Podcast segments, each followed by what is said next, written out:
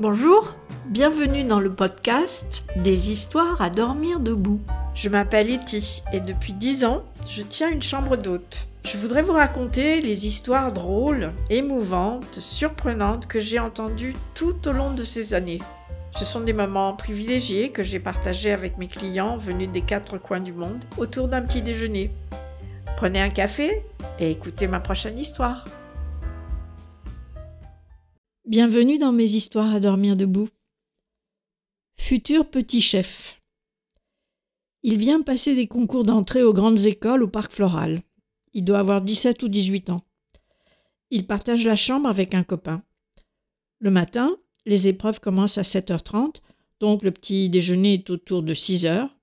Ils ont le nez dans leur bol de café, ils ne disent pas un mot, et moi, je dors debout.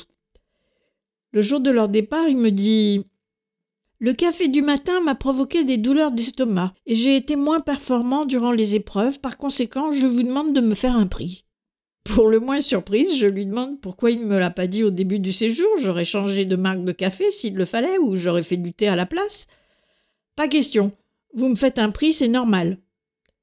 J'ai pris le parti d'en rire, et il a fini par payer ce qu'il devait. Les grandes écoles, ça mène à tout, et celui-là, il fera sans doute un petit ou un grand patron redoutable. À bientôt pour une prochaine histoire.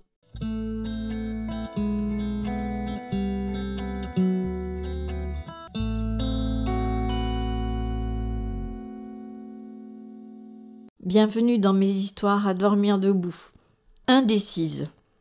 Elle était confuse au téléphone, me disant d'abord qu'elle serait seule, et ensuite qu'il serait deux, elle demande à venir voir les chambres avant de se décider.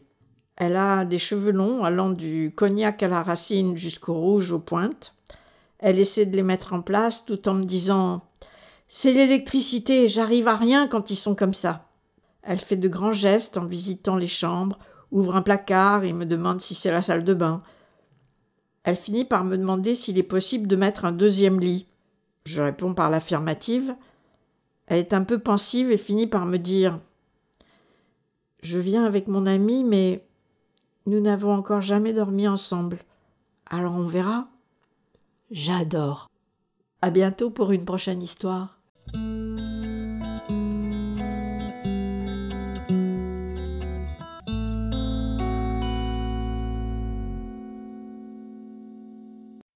Bienvenue dans mes histoires à dormir debout. Solitaire. Dans le métro, deux femmes discutent. Je me suis acheté un solitaire. Un brillant? Mais non, un jeu de solitaire. Ah bon? Mais pourquoi? Ben pour jouer, bien sûr. Oui, mais toute seule? Ah ben par définition, oui. Mais c'est pas un peu triste tout ça? Mais non, pourquoi triste?